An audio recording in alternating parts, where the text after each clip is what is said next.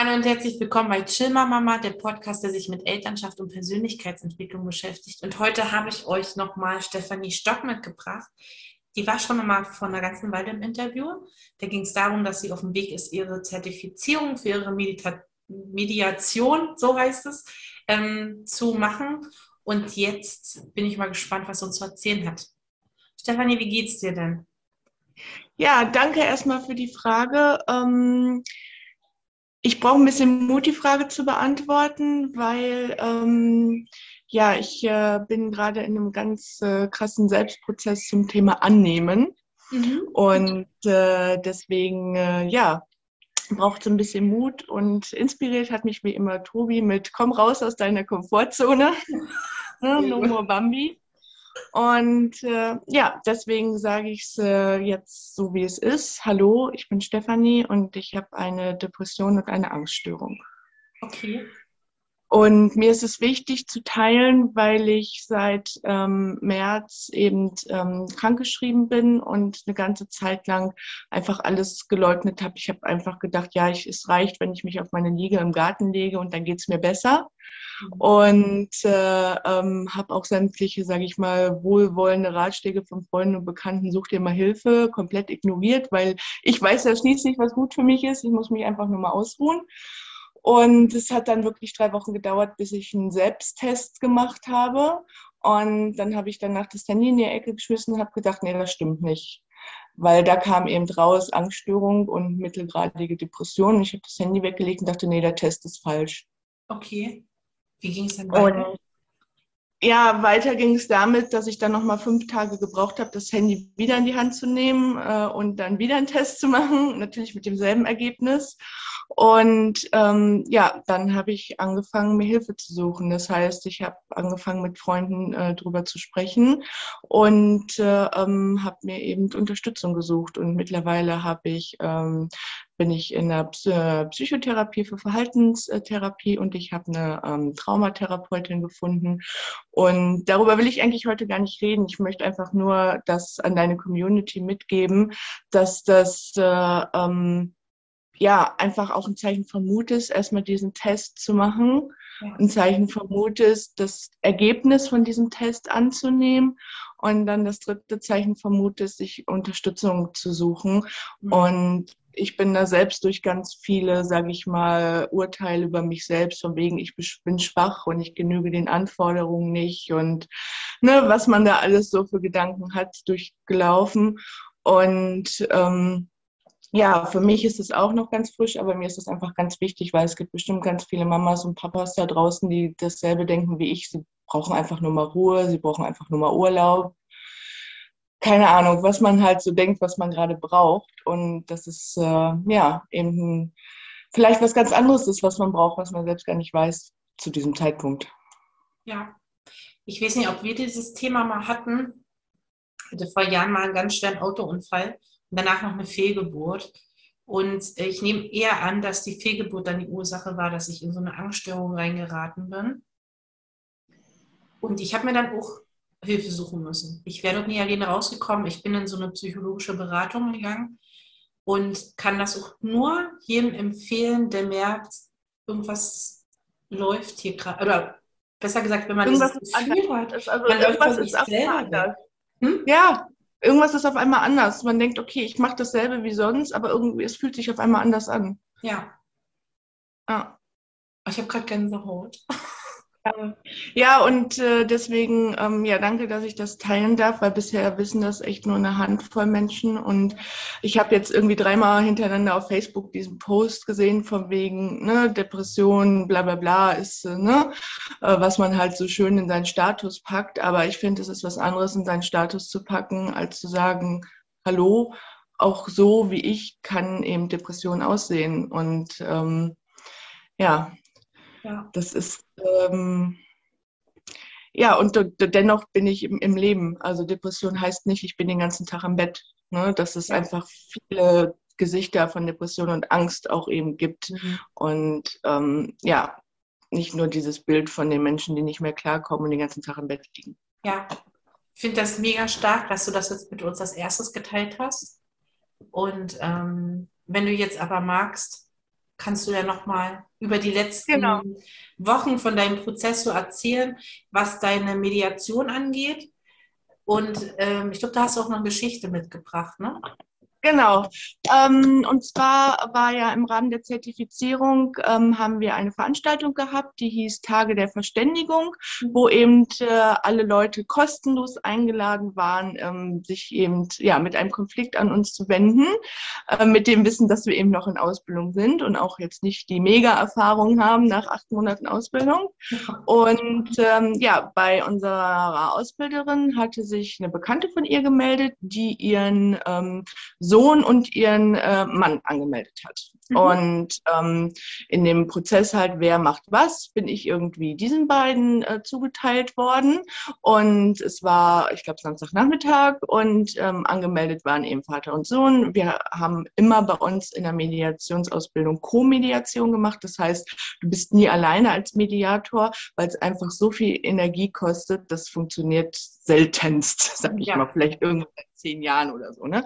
Auf jeden Fall habe ich mich mit meinem Co-Mediator abgestimmt. Wir hatten so äh, ungefähr eine Idee, wie wir damit umgehen wollen. Also wir hatten noch nie Minderjährige, hatte ich beim letzten Mal gesagt, in der Mediation und haben natürlich erstmal gesagt, wir gucken erstmal, wie das überhaupt läuft mit Leuten, die eben nicht volljährig sind. Ja, und wir waren dann eben bereit für die beiden und ähm, am Ende kam alles komplett anders als geplant, weil es sind nicht Vater und Sohn erschienen, sondern Mutter, Vater, Sohn und Mitbewohner. Alle haben gesagt, wir sind alle Teil des Konflikts und wir wollen alle mit in diese Mediation reingehen. Wow. Also wir auf einmal eine erweiterte Familienmediation. Mhm. Und das hat äh, meinem Co-Mediator und mich natürlich dazu gebracht, dass wir uns auch neu aufstellen mussten. Und am Ende waren wir drei Mediatoren und ähm, unsere Ausbilderin war eben gewünscht, aufgrund dieser, sage ich mal, außergewöhnlichen Konstellation, dass die als Beobachterin im Raum bleibt mhm. weil alle eben unsere Ausbilderinnen, sage ich mal, seit 30, 40 Jahren kennen und das halt der größte Vertrauensteil quasi war. Also, ne? Ja, ja das war die Konstellation und das erstmal rauszufinden, äh, war natürlich, äh, ja, hat, hat allein schon eine halbe Stunde gedauert und die, die, die Familie saß in diesem Raum drin und wir waren draußen und mussten erstmal klarkommen, weil normalerweise hast du, musst du ja vorher erstmal runterkommen und dich abstimmen und das war alles schon durcheinander. Und äh, ähm, ja, wir sind dann in den Raum reingegangen, haben gesagt, okay, wir sind jetzt euer Mediationsteam, wir haben uns jetzt hier gefunden. Und als wir in den Raum reingekommen sind, war mir schon klar, ähm, hier läuft irgendwas ganz seltsam. Weil normalerweise ist es so bei einer Mediation, ähm, wir ordnen halt die Stühle an, also dass, dass die Paare zusammensitzen, dass wir als Mediatoren zusammensitzen, dass man sich irgendwie so gegenüber sitzt. Und äh, ich hatte den Raum dann halt natürlich mit mehr Stühlen ausgestattet äh, als geplant. Und die Stuhlkonstellation war so, dass ähm, Mitbewohner und, äh, äh, wie sich hinterher herausstellte, Ehemann auf einer Seite saßen. Dann waren freie Stühle und Mutter und Kind auf einer Seite. Und also allein durch die Stuhlkonstellation war schon klar, hier ist irgendwas ganz Seltsames am Laufen. Mhm. Und zu dem Zeitpunkt wussten wir auch noch gar nicht, also wer Mutter ist, ja, weil es die einzige Frau im Raum war, aber wer Vater ist, weil es waren halt zwei Männer da. Und ne, ne, die haben sich halt alle nur mit Namen vorgestellt. Die haben nicht gesagt, ich bin der Vater, sondern hallo, ich bin der Sohn so. Ne? Und ähm, das heißt, in den ersten ähm, zehn Minuten haben wir erstmal geguckt, okay, in welcher Beziehung stehen die überhaupt zueinander?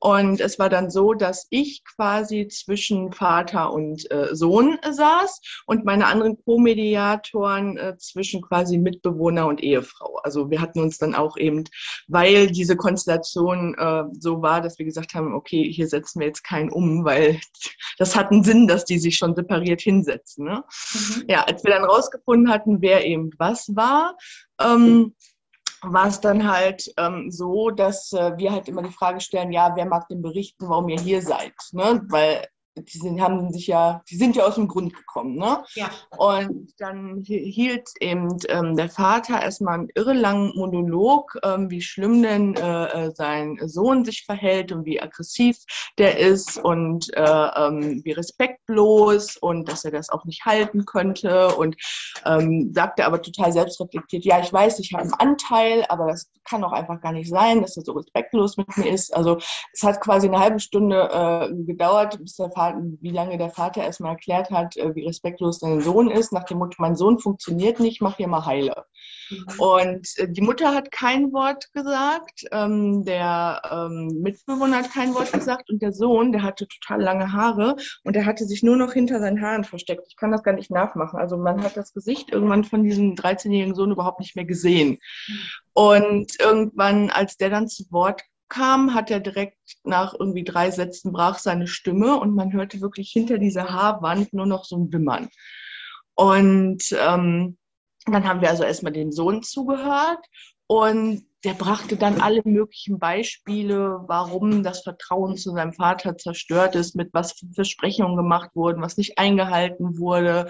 Und ich habe das, ich habe einfach, also das Wichtigste ist ja eigentlich an so einer Mediation diese Allparteilichkeit, dass man eben nicht die Partei von jemandem ergreift, dass man sich nicht auf eine Seite stellt, sondern dass man alle gleich vertritt. Aber da war zum ersten Mal der Punkt, wo ich gemerkt habe, okay, jetzt weiß ich, was das Wort Allparteilichkeit bedeutet, weil dieser dieser, Junge wurde immer kleiner in, seinem, in seiner, auch in seiner Haltung.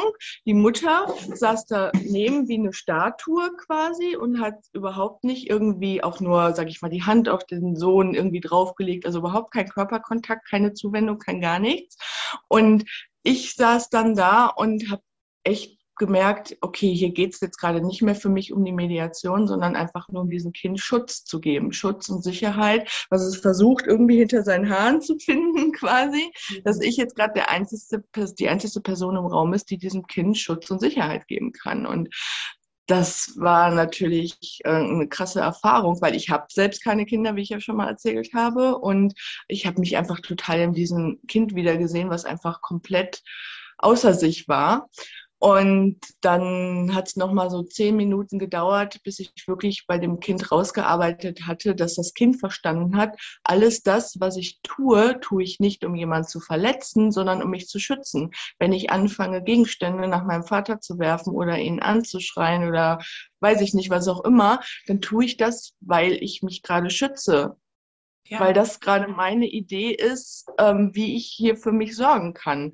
Und ich meine, Erwachsenen ist ja schon schwer, schwer das zu erklären, aber das einem 13-jährigen Kind zu erklären, war halt auch nochmal total schwierig, weil ähm, ähm, das Kind war einfach total außer sich. Ne? Und ähm, ja, dann, dann hat sich irgendwie äh, so ergeben, dass immer, wenn das Kind irgendwie was gesagt hat, äh, der Vater mit Nein stimmt nicht. Und es gibt halt klare Regeln in der Mediation. Es spricht immer nur einer. Und äh, der Vater hat sich aber irgendwie nicht an diese Regeln halten wollen. Wir hatten extra Stift und Zettel zur Seite gelegt und haben dann gesagt, okay, wenn ihr Impuls habt zu sprechen, während jemand anders spricht, nehmt euch einen Zettel und schreibt es auf. Und ähm, ja, dieses, diese Unterbrechungen haben das Kind aber total aus Rage gebracht, von wegen, ja, das ist jetzt auch wieder so ein Beispiel, er hält sich nicht an Regeln, wir, Regeln gelten doch für alle und ich habe mich doch hier auch gewartet, bis ich dran bin. Und das Kind ist einfach immer weiter quasi auch in, die, in den Angriff dann zu dem Vater äh, gegangen. Und ähm, irgendwann war es so, dass ich dem Kind gesagt habe, ich so gut, ich habe dich jetzt ausreden lassen, aber jetzt lasse ich auch wieder den Vater ausreden. Ich komme gleich zu dir zurück. Und ähm, das heißt ja quasi, dass die Form, wie wir miteinander reden, das ist ja empathisches Zuhören. Das heißt, wenn ich einen Monolog höre, versuche ich nicht den Monolog am Ende, den ich gehört habe, wiederzugeben, sondern wiederzugeben, welche Gefühle und welche Bedürfnisse ich gehört habe. Und dann ist das zum Beispiel sowas, ähm, macht dich das gerade fassungslos, weil du dich, äh, weil du dir wünschst, dass dein Sohn dich respektiert. Ne? Also Respekt ist quasi das Bedürfnis und fassungslos dann das Gefühl. Also dass man versucht, nicht eins zu eins das wiederzugeben, sondern auf die Gefühls- und die Bedürfnisebene zu kommen. Ja, und diese Art des Gespräches habe ich dann eben mit dem Vater äh, geführt, weil das unsere Erfahrung eben ist, wie man aus dieser Wut und den Ärger und der Aggression rauskommt, wenn man eben ähm, hinter die sag ich mal, oberflächlichen Gefühle guckt, weil Wut ist halt eher so ein oberflächliches Gefühl und Trauer, Verzweiflung, Fassungslosigkeit, das ist halt das, was dahinter steckt. Mhm. Ne? Oftmals. Naja, auf jeden Fall war ich halt gerade in diesem Prozess, dem Vater dann zuzuhören und zu gucken, welche Gefühle und Bedürfnisse sind dabei. Und dann, ich merkte, dass das Kind sich quasi wieder rührte und unruhiger wurde, was sagen wurde. Und ähm, ich ja aber vorher gesagt hat, hör mal, hier redet halt gerade nur einer. Ne? Und äh, ähm, ja, meine, meine Co-Mediatoren dann halt äh, vorher auch mit der Frau versucht hatten zu reden und mit dem Mitbewohner. Na, auf jeden Fall, als ich dann eben mit dem Vater am Zuhören war, konnte das Kind das auf einmal nicht mehr aushalten und ist aus dem Raum rausgerannt. Und ähm, Gott sei Dank ähm, war ja unsere Ausbilderin dabei, die den auch kennt und die ist dann mit dem Sohn raus und hat den quasi den Rest des Mediationsprozesses weiter betreut, außerhalb des Raumes. Und wir haben dann quasi mit den Eltern weitergeredet. Und dann ist es klar geworden, worum es eigentlich geht.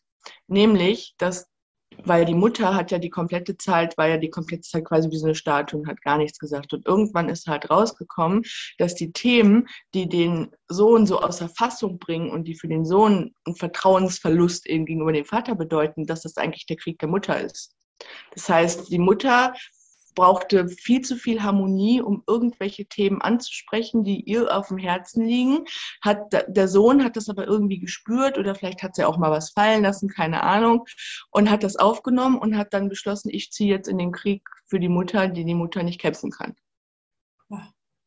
Krass. Ja, ja, genau. Und dann, das war dann auch der Punkt, wo wir verstanden haben, warum dieses Kind so außer sich war, weil das Kind versteht das natürlich nicht, wie wir ein 13-Jährige das verstehen, dass das nicht seine Sorgen sind, nicht seine Ängste, nicht seine Nöte, die hier gerade ne, zum Tragen kommen.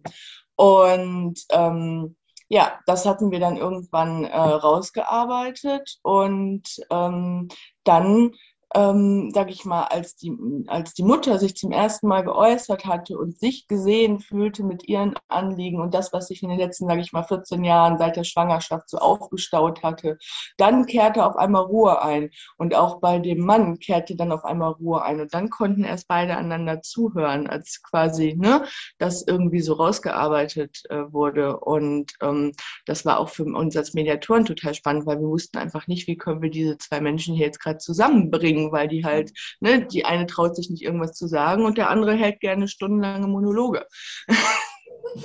und der Mitbewohner, der dann irgendwie immer versucht zu sagen, ja, ist für mich aber auch schwierig, weil ich bin jetzt hier irgendwie so in der Mitte.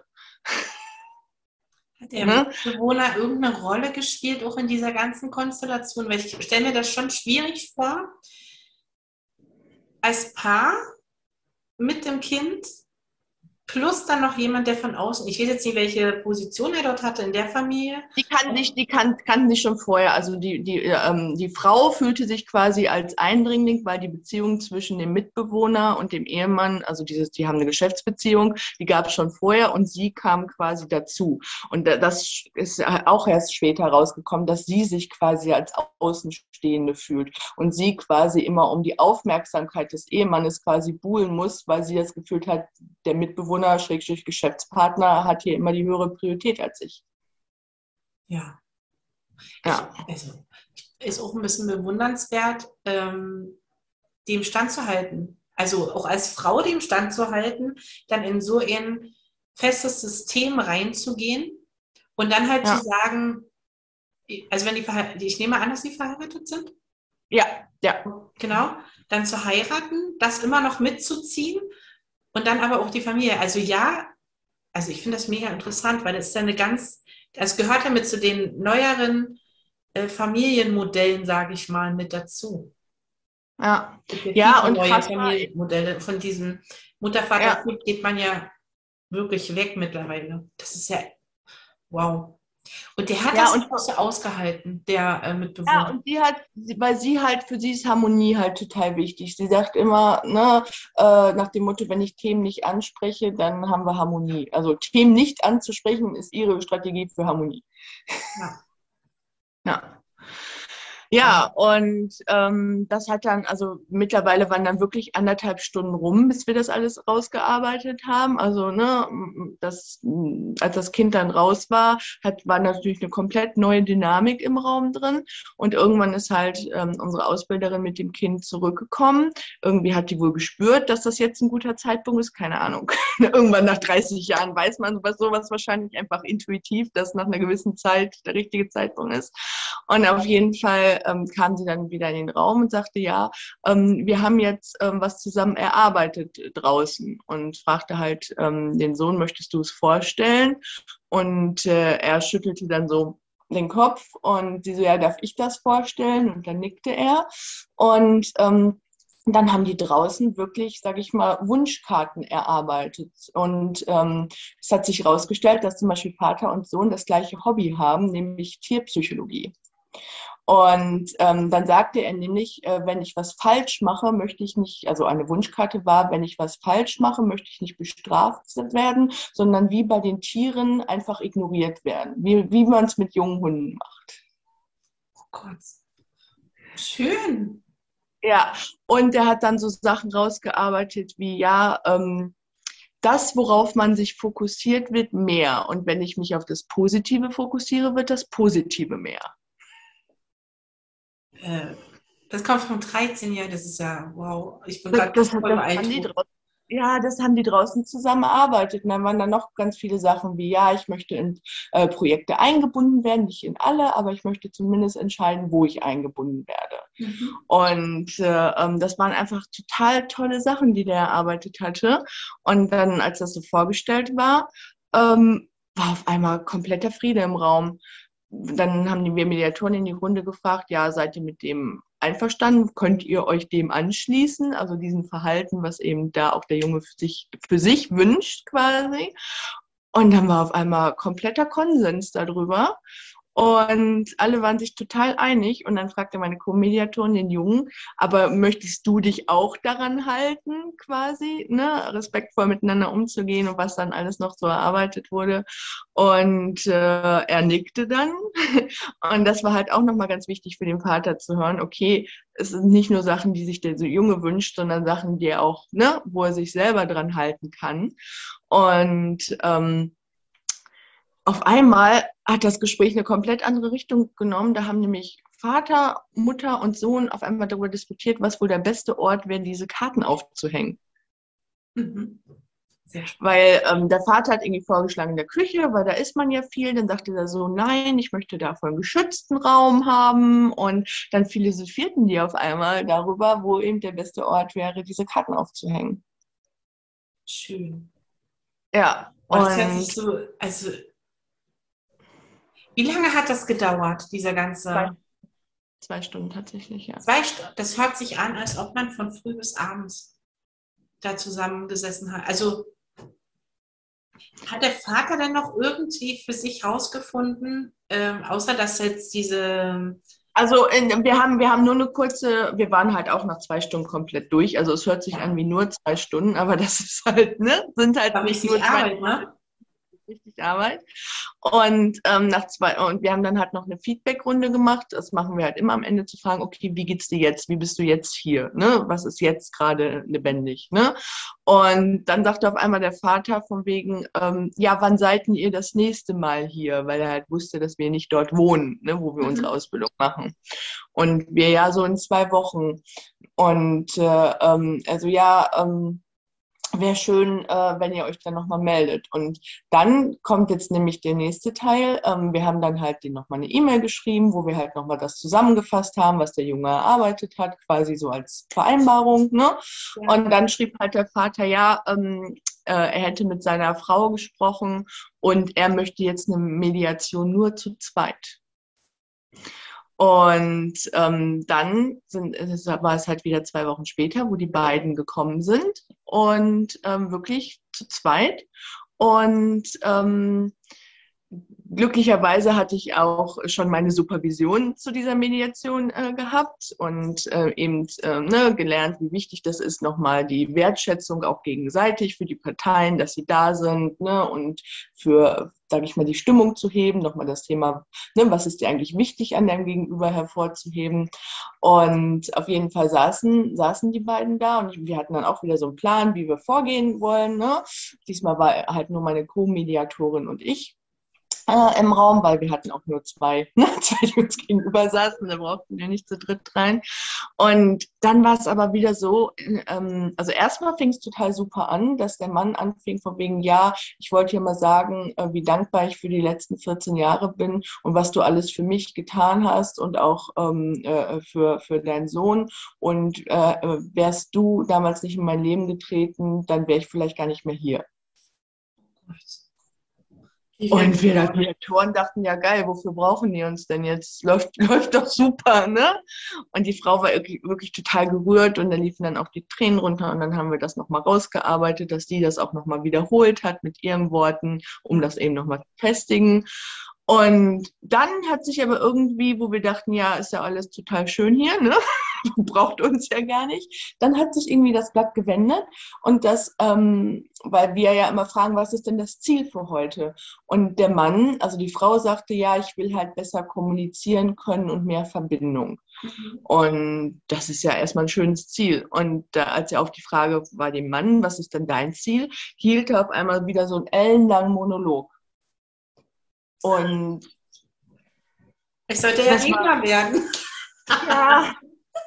Und äh, das war wirklich über Corona und Ukraine und also es war wirklich alles in diesem Monolog drin. Und ähm, dann haben wir halt versucht, das irgendwie nochmal zu wiederholen, was er gesagt hat. Und dann immer, nein, so meinte ich das nicht. Und das hat dann wirklich total lange gedauert. Und dann immer wieder auf die Frau, ja, ähm, wie, wie möchtest du denn zu deinem Ziel hinkommen? Weil es ist ja, sage ich mal, ähnlich wie im Coaching. Wir geben ja keine Vorschläge oder Ratschläge, sondern wir fragen, was denkst du, wie kommst du zu deinem Ziel hin? Mhm. Und auch die Frau blieb immer total an der Oberfläche. Und das ging wirklich so eine Stunde hin und her. Er Monologe, sie total oberflächliche Antworten. Und nach einer Stunde Stunde war ich so unruhig und habe dann gesagt, stopp, ich brauche hier eine Pause. Und dann guckt der Mann mich an, ja, wie jetzt? Ich so, ja, ich brauche jetzt hier eine Pause, um mich mit meiner Co-Mediatorin auszutauschen, weil ich merke, hier funktioniert gerade irgendwas nicht. Also wir nennen das Einfühlung. Wenn wir merken, unsere eigenen Gefühle und Bedürfnisse sind hier gerade irgendwie im Vordergrund und nicht die das ist der Leute, die uns hier gerade ne, gegenüber sitzen, mhm. dann äh, ist das für uns ein Zeichen, wir brauchen Einfühlung. Das heißt, jeder, der und jemand, der uns hilft, quasi zu wissen, wie fühle ich mich denn jetzt eigentlich gerade hier als Mediatorin. Und das bietet sich halt an, dass das dann der Co-Mediator macht, weil der ne, kennt ja die Situation, der ist im Raum. Und dann sagte ich, nee, ich brauche jetzt, ich brauche jetzt hier Einfüllung, weil äh, irgendwas läuft jetzt hier gerade nicht. Ne? Und ähm, ich, ich schlage vor, wir machen jetzt äh, eine Pause. Und weil auch in der Supervision gelernt, Pausen können halt magisch sein, ne? Also im wahrsten Sinne des Wortes. Und ich hatte dann eben die Hoffnung, okay, in der Pause gibt es irgendeine Erleuchtung. Also für die, für mich, für irgendwen gibt es jetzt gleich eine Erleuchtung. Ne? Und ähm, dann dachte man, ja, ich will das aber jetzt noch zu Ende reden. Und dann, ne? äh, äh, wollte er noch seinen Satz zu Ende führen und als dann meine Mediatorin, Co-Mediatorin gerade ansitzen wollte zu antworten, ich so, nee, stopp, wir machen jetzt hier eine Pause. Und ähm, dann sind die beiden halt rausgegangen. Ähm, bei mir ist halt klar geworden, ich bin total unruhig und nervös, weil ich halt ein großes Bedürfnis nach Wirksamkeit für die beiden habe, aber auch nach Selbstwirksamkeit für mich. Ich weiß überhaupt nicht, was ich hier jetzt in der letzten Stunde gemacht habe. worüber reden wir jetzt hier gerade seit einer Stunde? Ne? Und bei ihr kam bei ihr kam es halt auch so, boah, ich bin auch total verzweifelt, ich will verstehen und ich habe ein Bedürfnis nach Klarheit, ich weiß überhaupt nicht, worum es hier gerade geht, ne? Und äh, ähm, ja, so sind wir dann quasi wieder zu in den Raum gekommen. Alle waren saßen wieder am Platz und dann habe ich einfach gesagt, ich so hört mal, ne, ich habe das dann mit denen geteilt, wie es mir gerade geht und ich habe denen gesagt, ich so hör mal, wir haben so viele Mediationen jetzt gemacht und wir waren immer ungefähr nach 45, 60 Minuten irgendwo, wo ich gesagt habe, okay, ich sehe einen roten Faden, ich sehe irgendwie, wo es hingehen könnte und ja. jetzt sitzen wir hier seit einer Stunde und ich habe keine Ahnung, worüber wir hier gerade reden und ich habe keine Ahnung, was ihr wollt. Und ich, Entschuldigung, meine Katzen haben gerade haben gerade haben gerade Alarm gemacht. Ich habe keine Ahnung, äh, wie, wie wir euch helfen können. Ich könnte keine tausend Methoden. Ich habe keine Ahnung, welche ich gerade einsetzen kann, weil irgendwie ja keine Ahnung, worüber wir hier eigentlich reden. Und ähm, dann war erstmal so eine kurze Moment Stille. Und ähm, dann meinte die Frau, ja, aber ich will doch, ich, ich, ich äh, will gerne einen, äh, ich will gerne einen Termin mit meinem Mann. Und ich so, okay, dann machen wir es jetzt konkret. Was heißt Termin? Montags 19 Uhr, einmal die Woche, einmal im Monat, einmal in drei Monaten. Wie konkret, ne? Sag's mir ganz konkret, was möchtest du? Und der Mann auf der anderen Seite schüttelte schon wieder energisch den Kopf und ne, war, ne, das geht doch überhaupt gar nicht, äh, ne, so quasi äh, ähm, Signale senden. Und ähm, sie so, ja, nee, ähm, wenn wir wirklich sagen, Montag 19 Uhr, ähm, das ist was, worauf ich mich freuen können kann und äh, war dann auf einmal total euphorisch schon in der Planung, was man da machen könnte über Paarmassage oder Sauna oder keine Ahnung. War total euphorisch mit der Planung und der Mann saß einfach nur da, auf gar keinen Fall. Aber das war dann endlich der Punkt, wo ich wusste, okay, es gibt ein Werkzeug, was ich hier jetzt gerade einsetzen kann. Und dann habe ich gesagt, ich so, okay, wir machen jetzt Folgendes, wir machen jetzt den Perspektivwechsel. Der Perspektivwechsel bedeutet nämlich, wir tauschen die Stühle. Das mhm. heißt, wirklich physisch aufstehen und sich auf den Stuhl des anderen setzen und zu gucken, was ändert sich, wenn ich auf dem Stuhl sitze. Und das haben wir dann eben mit äh, beiden gemacht. Und ähm, dann haben wir halt äh, zuerst äh, den, also die Frau gefragt, die jetzt auf der Seite des Mannes saß. Und da kam auf einmal total viel raus von wegen, boah, das jetzt auch noch, ich mache doch schon so viel und jetzt das auch noch. Und also die konnte sich auf einmal total gut reindenken, dass es für den Mann echt Stress war, einen Zeitslot von einer Stunde für seine Frau zu reservieren. Dass es, welcher Stress und welcher Druck und welche Anspannung sich da bei ihm breit macht. Ja. Konnte die total nachempfinden. Und ähm, bei der Mann überhaupt gar nicht. Der saß da so, ja, ich bin entspannt. Und wir so, ja, was entspannt dich denn? Also, ne, was, was, was bringt dich jetzt in dieses Gefühl? Weiß ich nicht. Der hat sich total gewehrt, also irgendwie die Perspektive von seiner Frau einzunehmen und zu gucken, ne, was ist denn jetzt so freudig und euphorisch daran, einen Zeitslot zu haben, den man planen kann. Ne? Mhm. Und, und ich dachte schon wieder, oh Gott, dass auch das funktioniert so innerlich nach dem Motto, oh Gott, wie soll das denn werden? Ne? Und ähm, dann haben wir also wieder Zurückstühle getauscht, weil das kannst du natürlich nicht unendlich, ne, diesen Teil machen. Und ähm, es war total witzig, ähm, weil ähm, wir hatten halt diesen Raum dekoriert. In der Mitte war halt ein Tisch. Auch Mann und Frau hatten wieder Abstand gelassen, saßen wieder nicht nebeneinander, als sie gekommen sind und den Raum betreten haben. Und wir probieren halt immer den, auch den Tisch quasi ansprechend zu dekorieren. Das heißt, ich hatte eine Vase darauf stehen und ähm, sie sagte irgendwann, ja, diese Vase ist total sinnbildlich, weil ich habe immer das Gefühl, es steht irgendwas zwischen uns. Und dann wollte ich halt diese Vase verrücken. Und sie so, nein, die Vase bleibt da stehen, weil das steht jetzt immer noch zwischen uns. Und nach dem Stühletauschen mal verschob sie auf einmal diese Vase. Aha, wow. Ja. Und ähm, sagte dann, ja, ich, ich kann jetzt auf einmal sehen, was für einen Stress du damit hast, mit meinem Wunsch hier nach, ne, einen Zeitslot für mich. Und er war immer noch so im Widerstand und mittlerweile waren dann ja auch schon wieder 90 Minuten quasi rum. Ne? Und äh, ähm, ich habe, bei mir ist es immer so, ne, ich möchte irgendwo ein Ziel am Ende haben. Also ich sitze jetzt nicht da, um einfach nur Leuten zuzuhören. Ich brauche halt schon so ein Ziel, so eine Struktur. Und dann habe ich zu beiden gesagt, ich so, ja, ähm, ist es ja so, in der Mediation schließen wir das Ganze mit einer Vereinbarung. Das heißt, eine Vereinbarung, ähm, wie ihr, wenn ihr hier rausgeht, miteinander umgehen wollt. Mhm. Und ähm, eine Vereinbarung heißt nicht nur, was vereinbaren wir, was der andere tut, sondern auch, was vereinbare ich, was ich tue. Und ähm, weil er war ja immer noch total in der Ablehnung. Sie hatte zwar jetzt Verständnis dafür, aber ich konnte jetzt keine Vereinbarung über Montag 19 Uhr treffen. Das war, ging einfach nicht. Ne? Ähm, und dann habe ich gesagt, ich so, okay, ich gehe jetzt zum Flipchart und ähm, ihr sagt mir jetzt, was ihr für euch vereinbart. Also was ist, was, was möchtet ihr quasi, wenn ihr rausgeht, einbringen? Und dann sagt auf einmal der Mann, ja, ich möchte ähm, friedvoller und ruhiger reden. Okay, neue Baustelle. ja, habe ich notiert, ist ja erstmal was Positives. Und dann sagte er, ja, und ich möchte ähm, Vorschläge und Impulse jeglicher Qualität auch einfach mal annehmen. Weil er ist ja immer gerne im Widerstand und ich bin dagegen. Ne? Mhm. Und ähm, dann sagte auf einmal die Frau, Ja, und äh, ähm, ich, ähm, genau, dann haben wir das Thema Wunschkarten. Ja, und ich möchte gucken, dass die Wunschkarten endlich einen guten Platz finden, weil sie hatten sich in der Zwischenzeit wohl immer noch nicht drüber geeinigt, wo diese Wunschkarten von ihrem Sohn einen Platz finden. Und ähm, dann sagte ich, ich so, ja, ähm, übrigens, was mir in meiner Ehe total geholfen hat, ist klar zu haben, welche Bedürfnisse mein Mann erfüllen kann und welche nicht. Und wenn ich zum Beispiel jemanden brauche, der mir zuhört und nicht Ratschläge gibt, dann frage ich nicht meinen Mann. und ähm, ja, weil das kann mein Mann nicht einfach nur zuhören. Der kommt immer mit Ratschlägen, Lösungen oder was auch immer. Das kriegt er nicht hin. Und das hat, hat ein bisschen gedauert, aber habe ich verstanden. Und ähm, ja, dann sagte sie, ja, stimmt, ähm, ich möchte eigentlich selbst für meine Bedürfnisse und Gefühle verantwortlich sein. Und dann sagte sie, ich sagte ich so, ja, hast du denn jemanden, mit dem du das dann teilen kannst, auf den du dann zugehen kannst? Ja, ich habe eine Freundin, mit der telefoniere ich manchmal. Und dann sagte auf einmal äh, der Mann, ja, und wenn du das nicht tust, das merke ich sofort.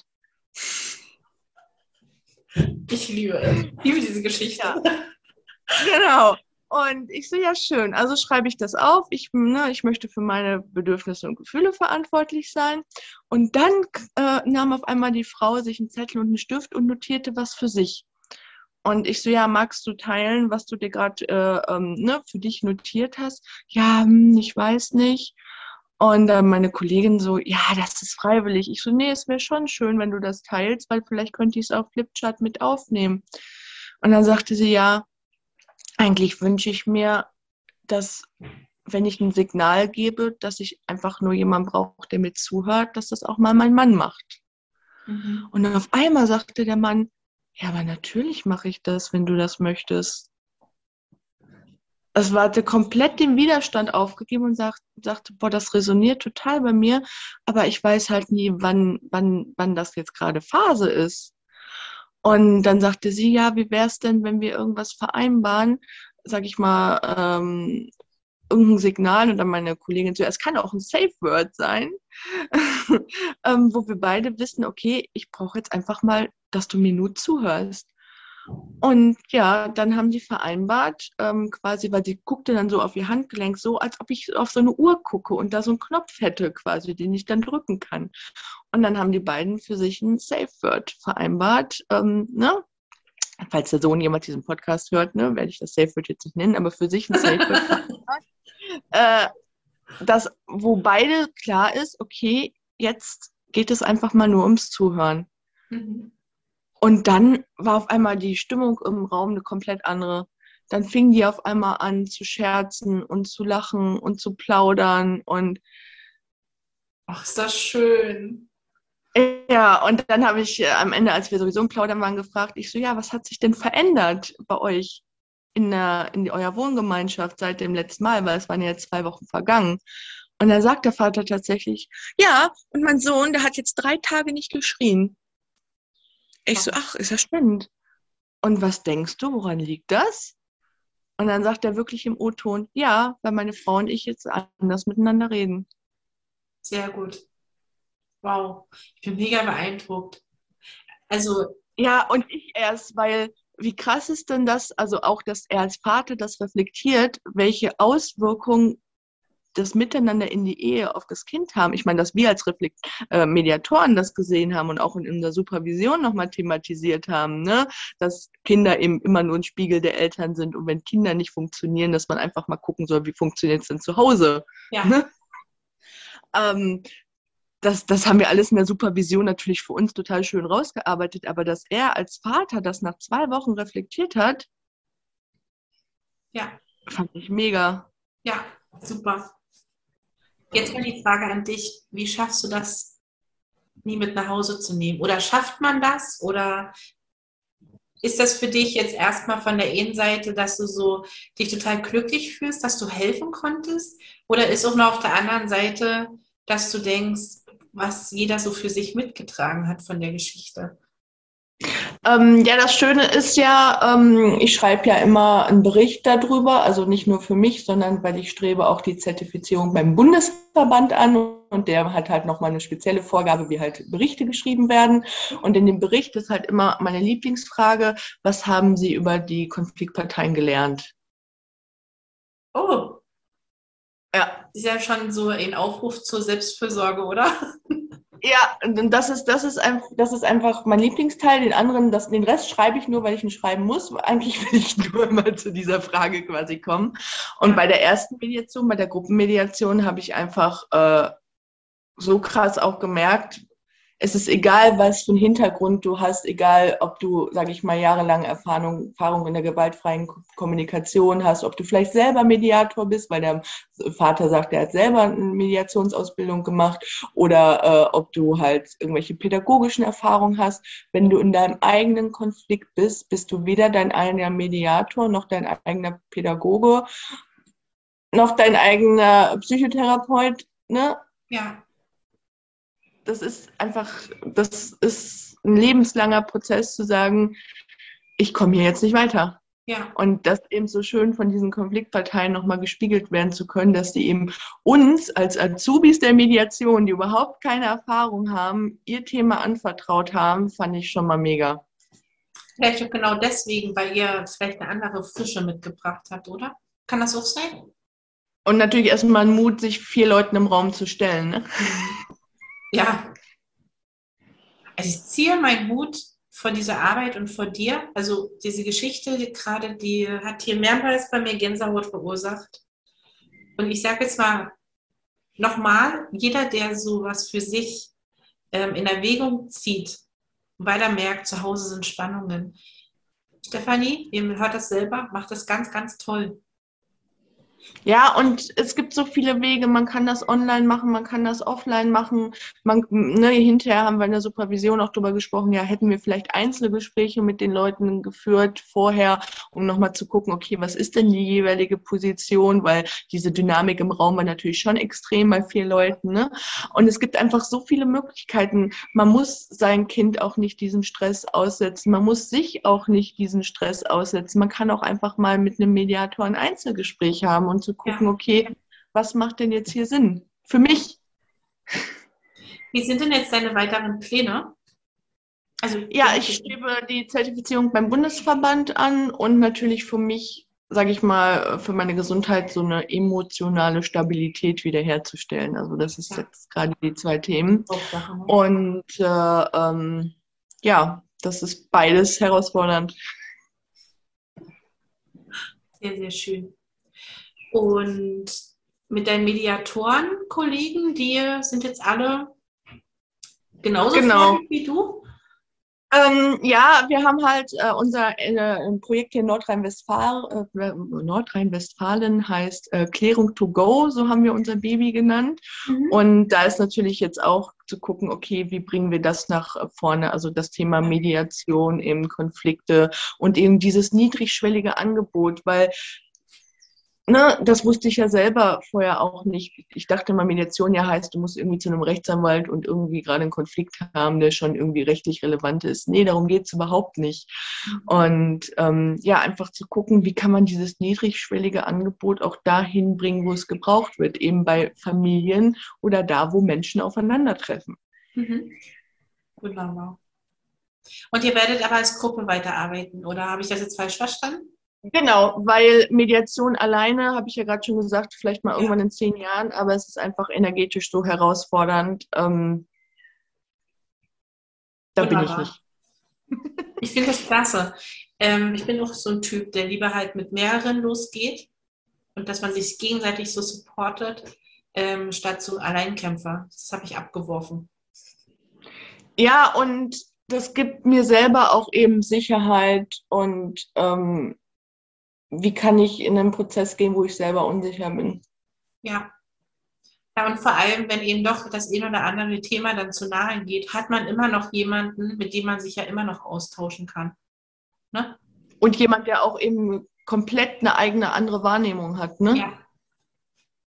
ja dieses, das fand ich vorhin auch so ähm, krass, wo du äh, das nochmal so gesagt hast, mit dem Wahrnehmen von außen jeder hat ja sein, sein, seine Schüssel zu tragen und irgendwann ist die halt voll. Und also ich, wie gesagt, ganz wunderbare Arbeit. Ich wünsche mir für dich ganz, ganz viele Gespräche und Erfahrungen, die du da machen kannst. Und wir finden dich ja nach wie vor auf Instagram. Mhm. Website? War ich, bin ich jetzt in Arbeit. Arbeit ist in kein Problem. Freier Visitenkarte ist alles in Arbeit und ähm, eine E-Mail-Adresse gibt es aber schon, die kannst du ja in deiner Community teilen. Die, die habe ich schon geschafft einzurichten. Ja. Ähm, äh, klärung2go at gmail.com ähm, und wie gesagt auch ähm, für die Community nochmal den Selbsttest der Deutschen Depressionshilfe. Ja. Und ja, dann habe ich auch wirklich nichts mehr ja. zu sagen. Ich danke dir von Herzen.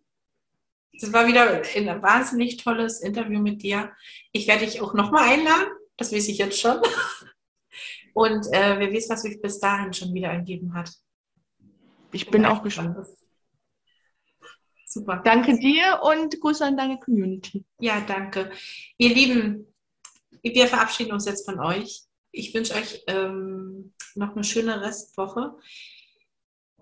Äh, am Dienstag wird wie immer eine Umfrage stattfinden. Und ansonsten, wenn ihr Fragen habt, wenn ihr Themenwünsche habt, äh, wenn Stefanie doch noch mal früher als im Sommer herkommen soll, dann sagt mir Bescheid. Dann kriegen wir was auf die Reihe.